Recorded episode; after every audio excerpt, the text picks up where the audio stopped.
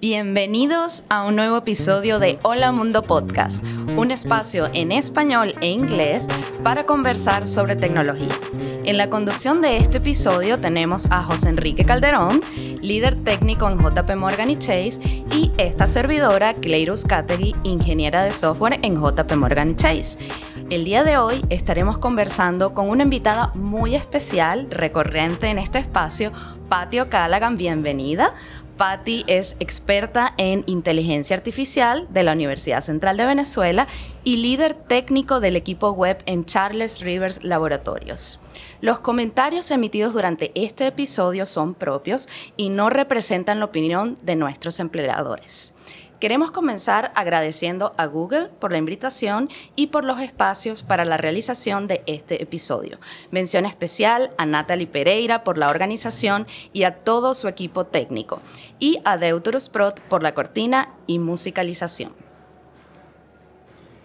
Bienvenida, Patio Callaghan. Gracias. Nuevamente a este espacio. Gracias. Cuéntanos, eh, eh, el- nos trae Sí. acá eh, maravilloso evento, el I.O., eh, Google qué, qué maravilla de evento. Yo estoy encantada, de verdad que, que se votaron con este evento. Ha sido maravilloso la cantidad de eh, workshops y, y charlas. Y, y es, es como, es, es abrumador de tantas Y el cosas. que- networking, la oportunidad de conocer networking. software engineers de toda Europa, Sí, de sí, más sí. de 90 países. Más de 90 países. Gente de todos los lados del mundo. Es de verdad maravilloso y que, y que Google nos provea de estas oportunidades para, para poder compartir con la gente y, y aprender y enseñar y es es- es súper chévere. Yo estoy muy, muy feliz y sobre todo agradecida de que Google nos dé estas oportunidades. Totalmente. Yo me siento como en un parque de diversiones, pero Sí. para developers. O sea, no, eh, es como que terminas de hacer una cola, entras acá, eh, eh, pasas allá adentro, la pasas bomba, sales otra vez, Sí. y te metes en otro room, vas a un workshop, sales y estás pendiente de la charla. Puedes hacer un viajecito en bote y Eh, puedes Eso, comer unas vamos a contar las cosas que no, que no son técnicas. Ah, ah, exacto, las cosas que no son Eh, técnicas, ¿no? Que tú vas a una conferencia y quieres ese espacio, sales de repente saturado, ¿no? De, de un tema tan, tan, tan técnico y te montas en un bote y te vas a navegar por, el, por los Por los canales de Ámsterdam. Sí. Sí, vale, Ámsterdam, que, ¿no? que- que no son los de Río Chico. Que no sé. son más bonitos. Río Chico es un área de Venezuela para los que no, para los que no son venezolanos, que tiene canales, pero no, no son como los de Ámsterdam. No. No, no, no. te- Pero te- tienen su encanto. Claro, Claro tiene sí. su encanto a su manera, ¿no? Por Eh, supuesto. No, pero está súper cool, hay todo tipo de comida, podemos montarnos en los botes, hay un mini golf, hay unas tumbonas de playa, o sea, está Podemos súper montarnos en bicicleta también. Montarnos en bicicleta, es una nota. No he ido a los minigolf, me falta, me falta ir al, al, al minigolf ahora. Y tenemos Ah, este mira. espacio para grabar el podcast también, o sea, de verdad que pensaron en todo. Es- es- un es- equipo profesional que nos tiene sentados, hasta nos han puesto maquillaje, o sea, Sí, para que salieron sí. i- impresionante. Muy profesional. Muchísimas gracias a todo genial. el equipo. Eh, que, que si me das un highlight de lo que ha sido el evento hasta ahora, son las 5 de la tarde, empezamos Sí. a las, al- más o menos como a las 9. Dame un highlight más o menos de lo que ha sido el evento. Bueno, pues nada, eh, eh, Google I.O. todos los años es, es un evento que, que Google hace eh, donde anuncian los nuevos avances en sus tecnologías, de repente presentan tecnologías nuevas o hablan de frameworks. Sí. Por ejemplo, el que vamos a hablar hoy de Responsible AI, que es eh, inteligencia artificial responsable. Pues todos los años ellos hacen ese, ese evento en San Francisco, fue el 10 de mayo, si no me equivoco. Y bueno, por supuesto, después de, de ese evento, eh, mucha gente en Europa obviamente no puede viajar para allá. Claro. Eh, Google organizó este para invitar a todos los eh, Google Developer Groups, los, eh, los grupos de estudiantes, Women Tech Makers Ambassadors, a, a reunirse aquí en, en esta, es como el, el- el hijito bebé del, del evento grande.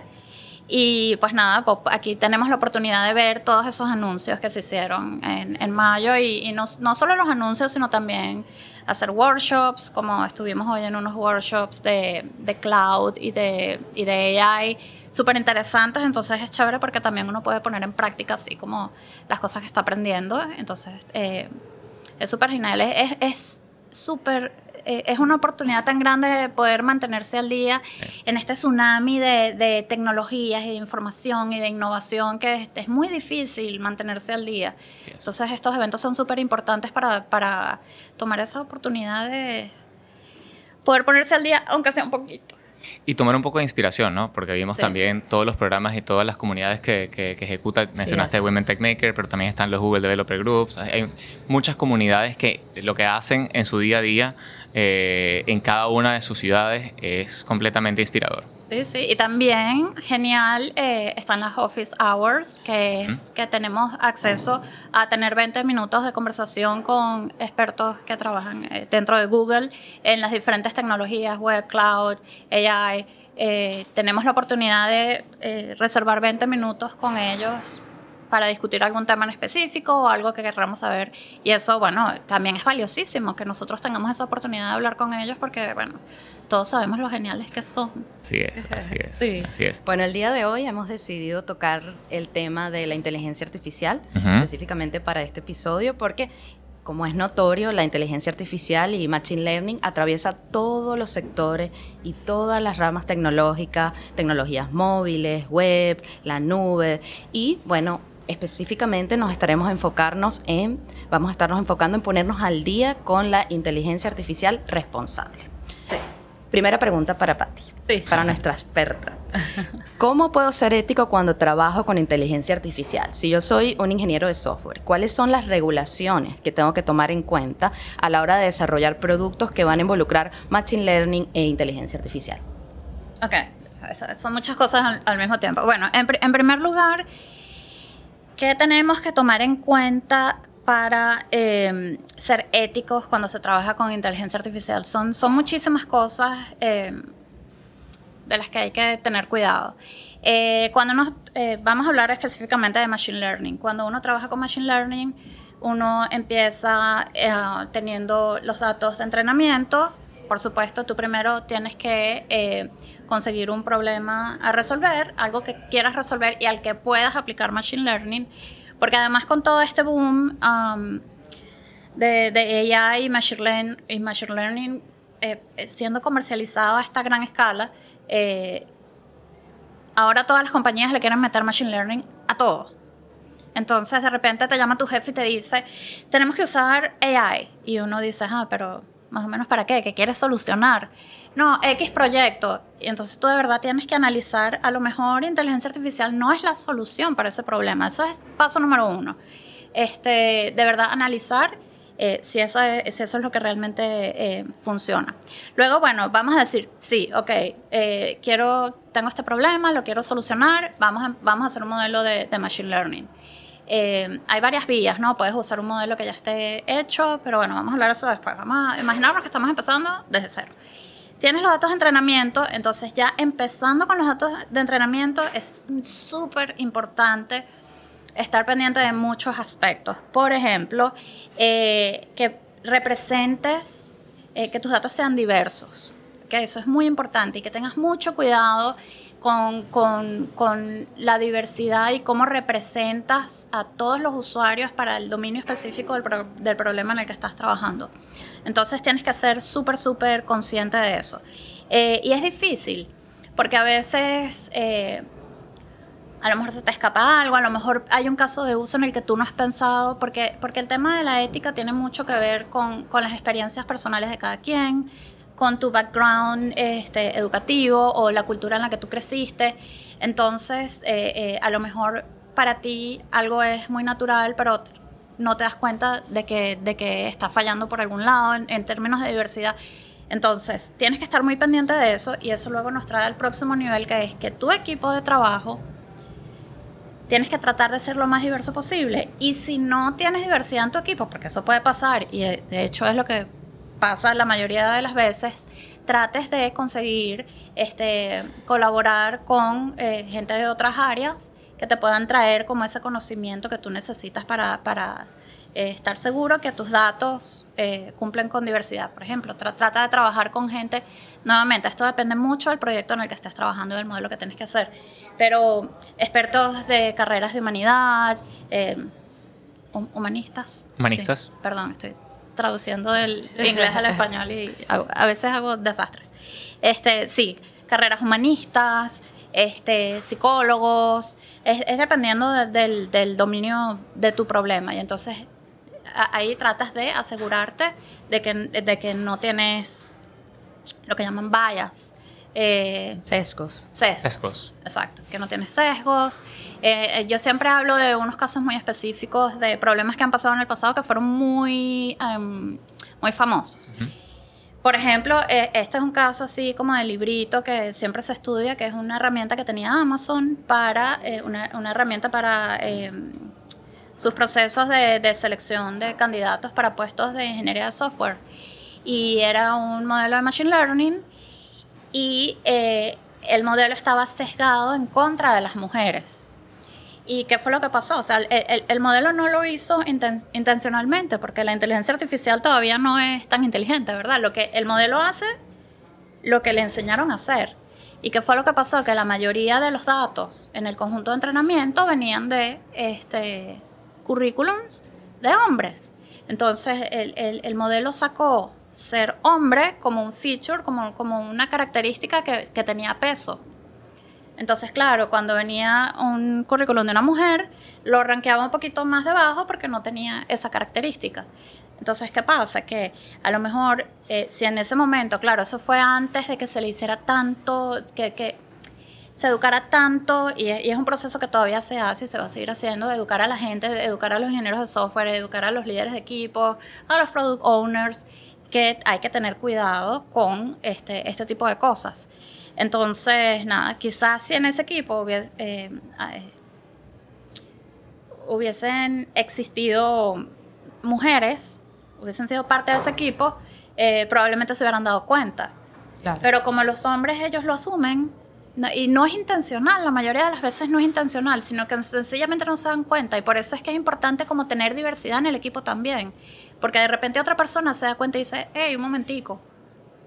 O, por ejemplo, Ah, ah, Es que a veces ta- también trabajas con un volumen de data tan eh, grande, ¿no? Que, que- y, y probar un mo- modelos de estos quizás antes de lanzarlo, que es hasta complicado. Incluso a veces teniendo un equipo diverso, digo yo, no sé.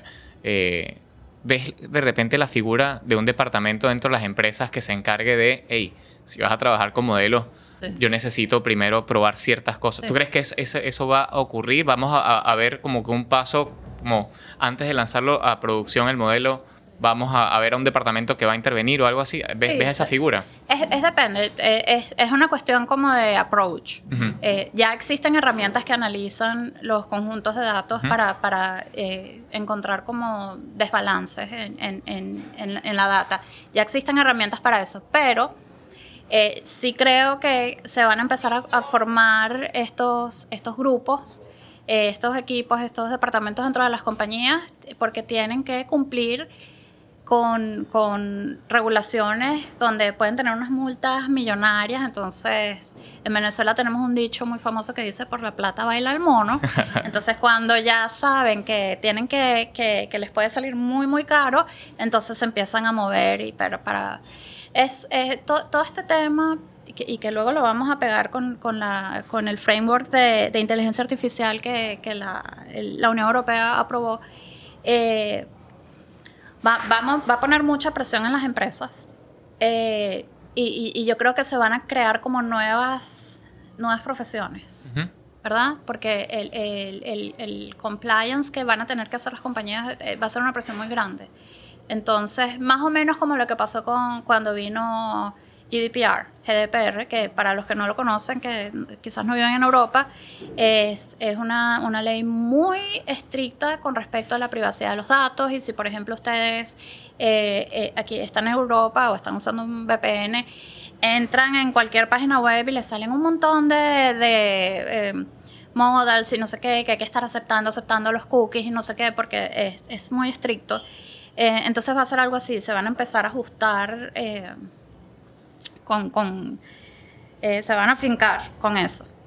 Eh, entonces, bueno, ahí, tenemos el tema de la diversidad. Luego de que ya tú pasas esa etapa, tienes que hacer, eh, hacer las pruebas y siempre es bueno hacer las pruebas como con cualquier desarrollo de software, con los usuarios. quizás tienes un conjunto de usuarios de prueba que te puedan dar feedback y entonces así a lo mejor este, este, te, te puedes, puedes tener como conocimiento de, quizás de, de respuestas de tu sistema que tú no habías encontrado o que quizás tú no habías pensado en eso. Eh, también sugerencias de mejoras.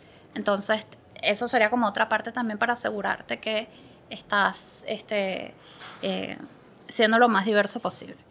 El tema de ser responsable con, con, la inteligencia artificial es muy amplio. Hay muchísimas cosas que hay que tomar en cuenta, no solo la, la diversidad. Este, tienes, por ejemplo, que eh, ser transparente. La transparencia es todo un tema eh, muy gigante.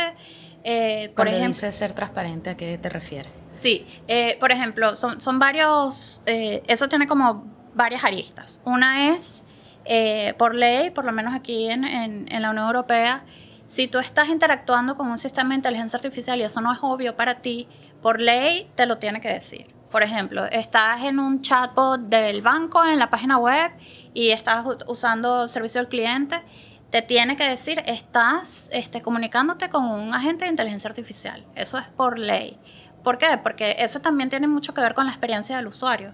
Si, si el usuario no sabe, aparte, aparte de que, de que, de que del, aspecto legal. Si el, usuario no sabe que está hablando con un bot y, consigue respuestas así como, como extrañas, como un poco que, no están en el tono de la conversación, porque eso es normal eh, por, el nivel que tenemos ahorita en, la inteligencia artificial con los chatbots, bueno, está, mejorando.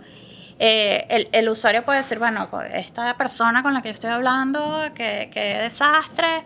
Entonces, por ahí, eso es un punto. Luego, y eso es como muy fácil de resolver, ¿verdad? Tú sencillamente te aseguras de avisarle a la gente, estás hablando con un agente de inteligencia artificial.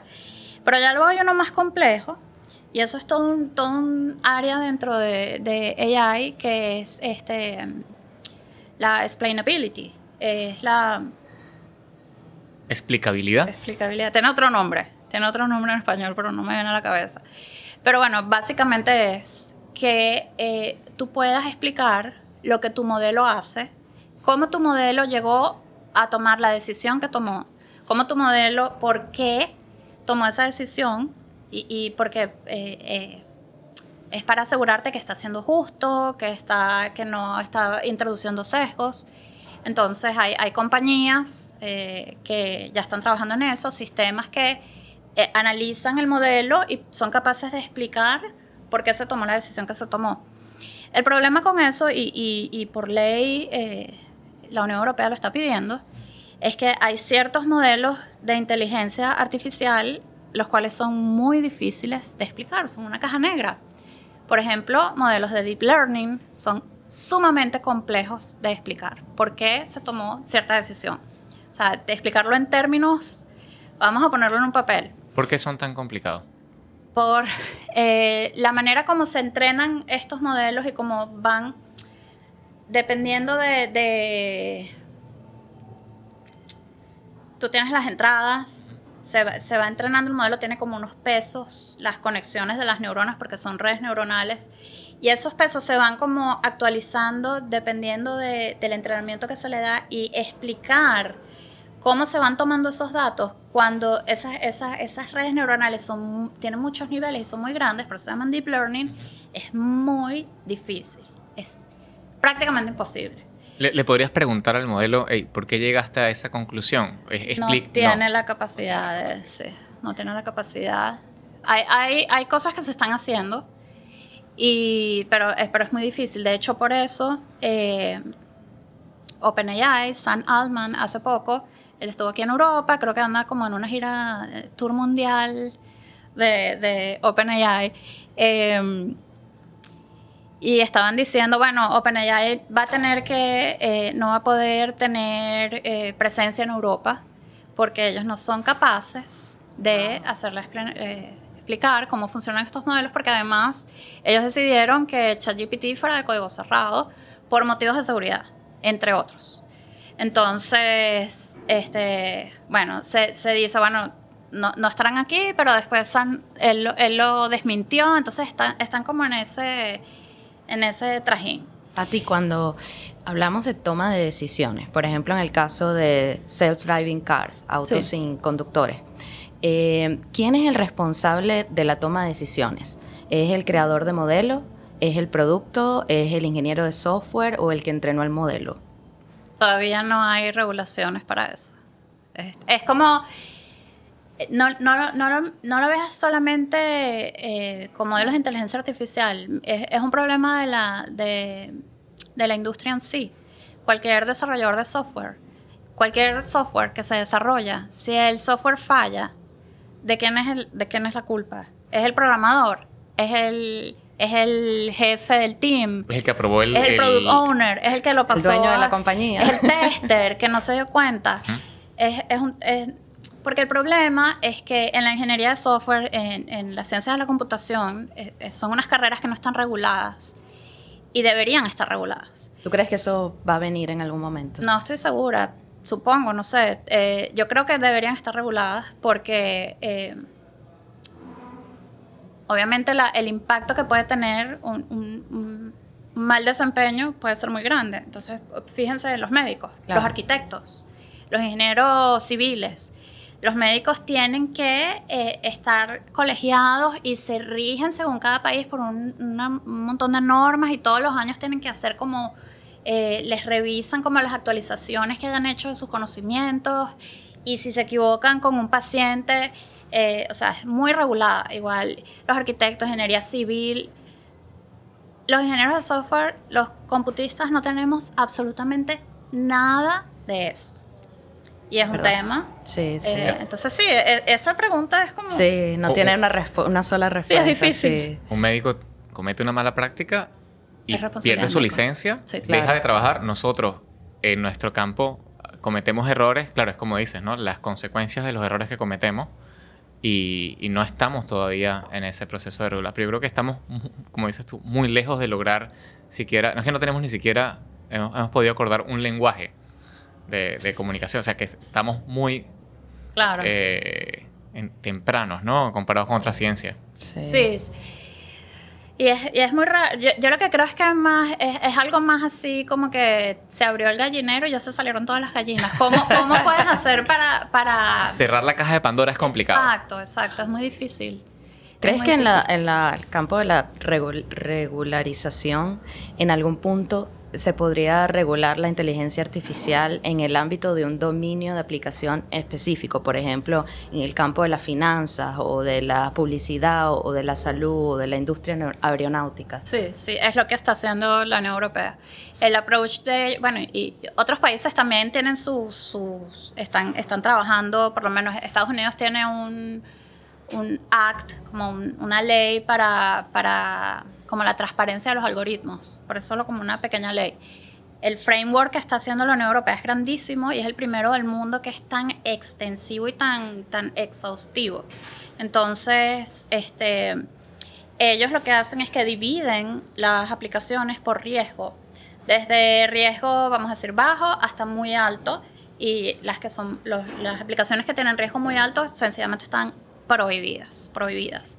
Este, entonces, claro, todo- todas esas industrias que tú, están, que estás diciendo, las aplicaciones que hagan caen dentro de esa clasificación, y como ellos hicieron, hicieron eso eh, bien, describieron bien específicamente qué es lo que hace cada nivel, entonces, claro, abarcan todas las áreas. Entonces, sí, por lo menos en, la Unión Europea, eh, todo está regulado eh, a partir del año que viene.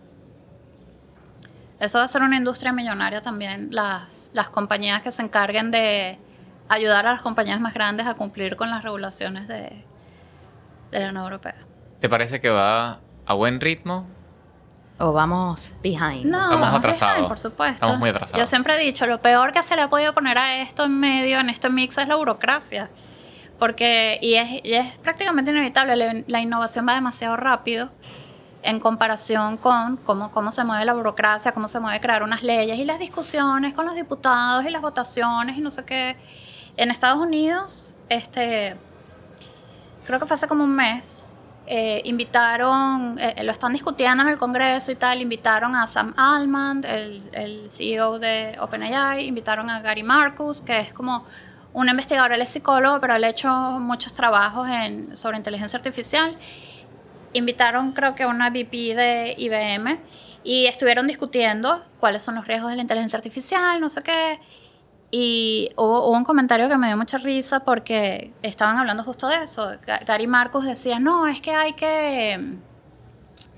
eh, tenemos que, movernos rápido porque el Congreso va a ser, puede resolver rápido, este, sacar la ley rápido. Eh, y, un congresista se ríe y le dice, ¿tú de verdad crees que el Congreso va a ser más rápido que un juez poniéndole multas a las compañías porque les metieron una demanda?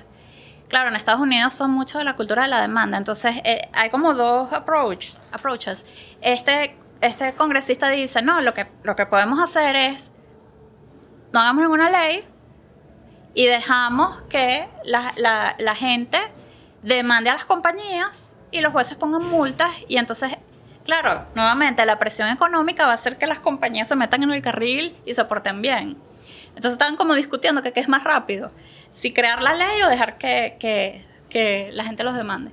Eh, si tú te pones a pensar en cómo eh, han, evolucionado otras tecnologías, obviamente ha sido más lento, entonces da un poco más de chance de crear un framework legal, pero la innovación de la tecnología es, es demasiado rápido y, y más los últimos años que se ha acelerado más. Se espera que en los próximos 10 años la cantidad de innovación en tecnología sea más que lo que hemos visto en los últimos 50 años, y es totalmente cierto. Que estábamos hablando nosotros sobre AI hace un año. Nada que ver con lo que estamos hablando ahorita. Entonces, sí, no. Pero bueno, se tiene que hacer. Esa ley tiene que venir. Eh, eh, para mí, es, una de, es uno de los frameworks legales más importantes que han pasado en nuestra civilización realmente es así, es un impacto muy grande. Es como cuando se tomó eh, los acuerdos para, para, las armas nucleares. Es, es, así de, de, importante. Como ingenieros de software, como dueños de compañías tecnológicas, product owners, ¿cómo nos podemos preparar para esta regulación que va a venir? Eh, hay que leerla primero. Es muy fácil de encontrar, leerla. Eh, y, nada, entender cuáles son, cómo se dividen los riesgos según las aplicaciones, eh, cuáles son las, como los mecanismos que se tienen que seguir para validar estos sistemas. Los sistemas van a estar eh, auditados, validados por la, eh, la Comunidad Europea. Entonces, porque a lo mejor ustedes no viven en Europa, a lo mejor viven en América, a lo mejor viven en Asia, pero es muy, muy probable en el mundo conectado que vivimos en estos momentos que tu aplicación se usa en Europa y se usa en todo el mundo. Entonces tienes que tener en cuenta, eh, tienes que tener en cuenta eh, eh, esas, esas regulaciones. Muy bien. Moviéndonos hacia otro tema, también relacionado con inteligencia artificial. Vamos a hablar ahora de Generative AI y la polémica que se ha creado recientemente en los últimos meses por desinformación, que puede ser accidental porque la inteligencia artificial generativa comunica hechos falsos o deliberada porque le pedimos a la inteligencia artificial que cree, por ejemplo, una foto realista de alguien en particulares condiciones que son falsas, por supuesto, o, por ejemplo, el caso de que le, digamos, créame una canción al estilo de este cantante. En esos casos debemos aclarar que hemos usado la eh, inteligencia artificial generativa por el tema de copyright, de derechos de autor. Bueno, el, tema de copyright no está, no está resuelto, no está resuelto para nada. Hay unas demandas ahora, creo que en Estados Unidos, de, eh, artistas que están demandando, creo que es a Midjourney, no estoy segura, una de estas, una de estas herramientas de generación de imágenes. Eh, pero no, no hay regulaciones con respecto a eso específicamente. Eh, ¿Cómo combatir la desinformación? También es un tema. Bueno, obviamente, si lo vas a usar formalmente en una aplicación, es lo que les dije antes, hay que hacer como um, un disclosure, como decir, este, estás interactuando con un sistema de inteligencia artificial. Pero es, que es muy difícil, porque es como si yo eh, creara un blog y me pusiera a escribir lo que, un poco de locuras que yo me estoy inventando. Es, como, ¿cómo regulas eso? O sea, la desinformación ya existe. Lo que pasa es que ahora como que va a ser a más escala porque más gente va a poder, tú sabes, solo lo escribes y pum, te saca un montón de locuras. Con respecto a, la, a los sistemas de, vamos a decir, ChatGPT, eh, alucinando, que es generando información que no es correcta, eh, también es un riesgo que hay, entonces por eso nosotros tenemos que ser responsables de eh, verificar que lo que estamos leyendo ahí sea cierto o no. Es como también más o menos como cuando tú navegas en Google y estás buscando algo eh, y de repente ves una, una página web que tiene esa información, pero tú medio ves si, si de repente esa página parece que es medio sospechosa y de repente dices, no, esto no me parece igual.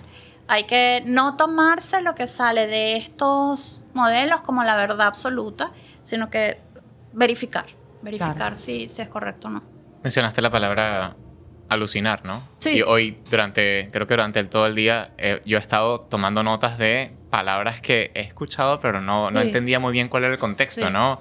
Temperatura, alucinar. Es un término. Hay mucho léxico que ponernos al día. ¿Qué, ¿Qué, es lo que significa cuando el modelo comienza a alucinar? Sí, es un término que se usa en, en la literatura. Un, un, modelo alucina cuando te da eh, resultados que no son ciertos. Eh, o sea, que tú le preguntes, ¿cuál es la capital de Venezuela? Y te diga, Ámsterdam. Está alucinando. No es, no es verdadero. Pero también se utiliza mucho, eh, eh, te conozco un amigo que pone a dormir a sus hijos y le dice al modelo, lo pone a alucinar y le dice, mira, yo necesito una historia que tenga un unicornio, un sapo y termine con un príncipe matando un dragón. Lo que pasa es que eso no es alucinar. ¿Qué? Ok, ¿qué, ¿cuál sería la diferencia? Ahí? Alucinar es cuando te está dando un, un término que es incorrecto. Ok. Pero te lo vende como correcto. Exacto, como te estoy diciendo, que tú le preguntes cuál es la capital de Venezuela y te responda, por supuesto, la capital de Venezuela es Ámsterdam. Y tú digas que no, eso no es verdad, es, es, es desinformación. Una cosa, eso, eso es alucinar. Alucinar. Este, generar un, una historia que sea ficticia, eso, eso no es alucinar porque es ficción. Es ficción. Exacto. Alucinar no tiene nada que ver entonces con la temperatura del modelo. No. No. no. Cuéntanos un poquito del el tema de la temperatura del modelo. Ah, la temperatura es, eh, es como el grado de, de veracidad. Veracidad. Sí. Ok, ok. Yo le digo qué tan veraz puede ser con tu respuesta. Exacto. Ok me llama mucho la atención y creo que tenemos que ponernos muy al día con, el, nuevo léxico y discurso que tenemos que, usar dentro de lo que es el mundo de la inteligencia artificial. Totalmente, sí. Volviendo al tema de derechos de autor, eh, Patti, eso se, se pone más complejo con países que empiezan ya a crear un marco jurídico completamente distinto de otros países en el tema de derechos de autor creo que Japón eh, dictó, no recuerdo muy bien cuál fue la, la ley o, el, marco jurídico que, acaba de crear con el tema de derechos de autor.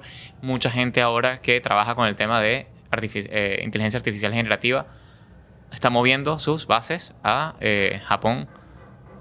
¿Qué te parece esa decisión? desconozco lo de, lo de Japón, no, estoy al día con eso. No se pondría muchísimo más complicado si los países no empiezan a acordar qué es lo que se decreta derecho de autor por inteligencia artificial generativa y qué es lo que no. Sí, es que, es que bueno, también es un tema como legal, es como la gente que se va a Andorra desde España porque los, los impuestos en Andorra son, son eh, más manejables, eh, cosas así. Eh, obviamente va a ser muy difícil que todo el mundo se ponga de acuerdo y por eso es que se hace mucho el paralelismo con, con, con el Tratado de las Armas Nucleares, que fue un acuerdo que se tomó entre todos por, por, lo, por lo peligroso y todo lo que conlleva. No, desconozco lo de Japón, me gustaría saber qué, de qué va, pero sí, yo me imagino que va a haber muchas cosas de esas. Se podría usar como un eh, argumento geopolítico también, ¿no? Geoeconómico para decir, mira, bueno, a ver, este, hay, hay, mucho, mucho de geopolítica metido en el, en el tema de inteligencia artificial, pero muchísimo, muchísimo, muchísimo. Está, está, China está haciendo sus, su, está manejando su su legislación y cómo ellos están este, evaluando todo de una manera muy diferente a como vamos a decir el, el mundo eh, occidental. Y bueno, ya todos sabemos eh, las implicaciones, bueno, eh, geopolíticas que, que, que, están envueltas y el, el, el, país, la próxima potencia del mundo va a ser el país que tenga la batuta en inteligencia artificial. Eso no, hay más, eso no se discute. Bueno, lo pueden discutir si quieren. ¿Qué le puedes decir, qué mensaje le puedes dar para esas personas que están aterradas con la inteligencia artificial tomando nuestros trabajos, con estas realidades distópicas, con eh, la singularidad? ¿Crees en la singularidad? ¿Qué, ¿Qué mensaje les puedes dar a estos oyentes? Eh, Podrías empezar explicando qué es singularidad, porque habrá gente en la audiencia que no, que desconozca el término. Sí, la singularidad, bueno, singularidad es un término que se usa en física, eh, como en otras áreas, pero la singularidad tecnológica es el momento, en, el, punto en el tiempo en el que la inteligencia eh, artificial, la inteligencia de las máquinas va a ser superior a, la inteligencia humana y va a crecer exponencialmente porque las máquinas van a poder, eh, van a tener suficiente inteligencia o definir inteligencia es difícil, pero van a tener la capacidad de, como irse mejorando eh, ellas mismas. Y, por ejemplo, hay, investigadores que dicen, eh, siempre me ha llamado la atención, que dicen que se lo pueden imaginar como que cada cinco minutos va a haber un, un descubrimiento equivalente a un premio Nobel y nosotros no vamos a entender de qué se trata. Y actualmente ya hay eh, modelos en los que se han descubierto o, modelos que arrojan resultados que nosotros no entendemos porque de dónde salieron. Y son resultados correctos. Entonces va a ser algo así, pero a, gran, gran escala. Y eh, hay mucha gente que, bueno, que piensa que la singularidad no va a llegar. Yo, yo creo que sí. Eh, Eso es cercano es muy difícil, pero no sé, puede ser en 10 años, puede ser 20 años, puede ser el año que viene, es difícil, es difícil. Eh, pero yo sí creo que va a llegar en algún momento, seguro. En este siglo. Sí, sí, sí, sí. Pero eso no es malo. Hay mucha gente que está trabajando para que la singularidad sea beneficiosa para la humanidad, porque por supuesto que puede ser eh, catastrófica. Muy beneficiosa o muy catastrófica. Eh, por eso es que ustedes han visto muchos investigadores muy importantes eh, que en los últimos meses han, estado hablando sobre, sobre eh, ese resultado negativo que pueden tener estos avances de la inteligencia artificial y que pueden ser inclusive, pueden llevar inclusive a la, a la extinción de la raza humana. Stephen Hawking dijo que, que, que la la superinteligencia artificial puede ser lo mejor que le haya pasado a la humanidad o lo peor que le haya pasado a la humanidad. Porque el potencial, eh, vamos a decir, eh, la cura del cáncer, por ejemplo, estoy convencida que va a venir. Entonces, imagínense lo importante, lo, lo, bueno, cómo le cambia la vida, cómo cambia el rumbo de la humanidad si, si, si encontramos la cura del cáncer. Ya, ah, eh, justamente en el Google I.O. se estuvo hablando del uso de, estas herramientas, eh, por ejemplo, para detectar eh, la retinopatía diabética. y, con un scan del fondo del ojo, no solo detectar eso, sino también enfermedades, o sea, posibilidad de enfermedades vasculares. Este, yo siempre cuento, mi, mi, estuvo de visita en Escocia el año pasado y él es diabético y tuvo un problema eh, en la vista por una retinopatía diabética y yo lo acompañé al hospital para ayudarlo con la traducción y tal. Y vi el examen que le estaban haciendo del fondo de ojo y me acordé de este, de este proyecto de Google. Y me puse a hablar con el oftalmólogo y le pregunto, oye, eh, ¿ustedes han usado inteligencia artificial en, en, tu área, en oftalmología? Y, y, él me comentó que sí. Y me dijo que, me dijo, sus palabras fueron, it was, it is remarkable. Es como... Impresionante, ¿no? Impresionante, remarkable. Que el modelo era capaz de eh, predecir la edad del paciente solo con viendo el fondo del ojo. Con una, eh, eh, con una precisión increíble que los médicos no tienen. Los médicos pueden, él me decía, nosotros podemos ver que es a lo mejor un niño o una persona de mediana edad o un, o un adulto mayor. Pero nosotros no podemos decir tiene 35 años. El modelo puede decir si tiene 35 años. A lo mejor es 37 y la persona tiene 35. Y él decía, nosotros no sabemos cómo detectar eso con el fondo del ojo. Tan preciso. Entonces, claro, los modelos están tomando, y, los modelos de Machine Learning, todos son patrones, y, tomar patrones y tomar atributos de los patrones, están tomando algo que nadie sabe qué es. Entonces, si nosotros, obviamente, si la innovación sigue tan rápido, imagínense es, ese mismo tipo de, de, descubrimientos a gran escala. Y eso es lo que nosotros estamos hablando, pero está pasando en muchas áreas. Es increíble, o sea, a mí me emociona mucho, me parece súper cool. Por supuesto, por eso es que es importante hablar de eh, la responsabilidad en, el desarrollo de inteligencia artificial, que no tiene solo que ver con la diversidad, sino con un montón de cosas más. Y, y pues nada, tenemos que estar optimistas, usar la inteligencia artificial como una herramienta para lograr cosas beneficiosas para la humanidad. Van a haber profesiones que ya no van a existir porque tenemos ahora estas herramientas, pero también van a haber nuevas profesiones, como hablamos al principio del podcast, y siempre eh, hagamos el paralelismo con la revolución industrial. La revolución industrial trajo máquinas que terminaron con muchos trabajos, porque ya no necesitaba la gente estar ahí como trabajando en la, en la tierra tal, pero trajeron avances grandiosos para la, para la humanidad, grandiosos, y crearon nuevos trabajos, porque de repente el que estaba abriendo el hueco en la tierra ahora decidió, bueno, alguien tiene que hacerle mantenimiento a las máquinas. Claro. Bueno, me voy a poner a hacer eso. Entonces, no, no teman y la, úsenla como una herramienta para, para mejorar en, en, el trabajo que están haciendo. Estamos llegando a los últimos 10 minutos del episodio de hoy y queremos hacerte las preguntas del público que Ay, nos chévere, han ido dejando vamos. a través de nuestra cuenta de Twitter y de Instagram. Buenísimo. La primera pregunta es de Giuseppe Diviase desde España.